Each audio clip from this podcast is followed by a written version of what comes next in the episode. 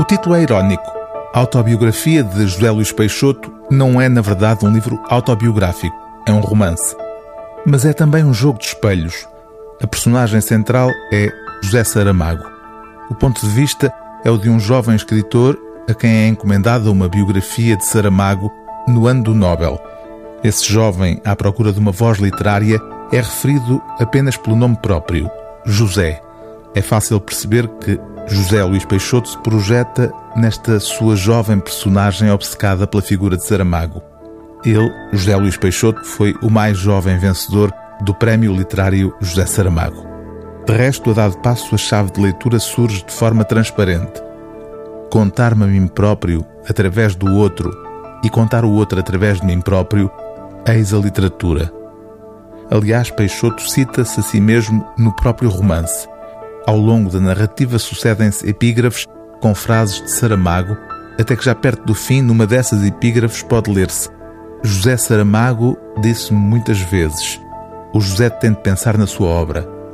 O José era eu. José Luís Peixoto, 2010.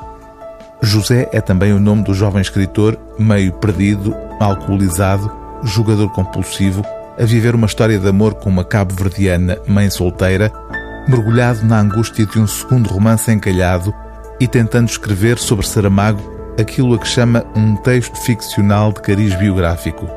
Na badana do livro Pilar del Rio, a viúva de Saramago, também personagem, considera autobiografia uma história de encontros e desencontros que às vezes lembra, em outro tempo e circunstância, a que José Saramago criou para contar a vida de Ricardo Reis e Fernando Pessoa em O Ano da Morte de Ricardo Reis. Este José, que tenta entender José Saramago, conta-se a si próprio nesta autobiografia de um discípulo tentando fixar a imagem do mestre. Durante o encontro que tiveram na editora, Saramago tinha falado bastante acerca do romance que seria publicado em breve.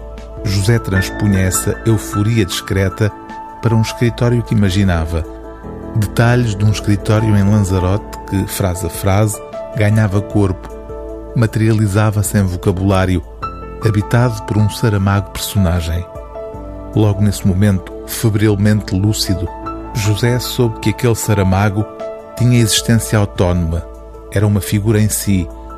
Aproximava-se do verdadeiro Saramago, tanto como aquele escritório de palavras se aproximaria do verdadeiro escritório em Lanzarote, onde nunca tinha ido, mas a relatividade salvava-o.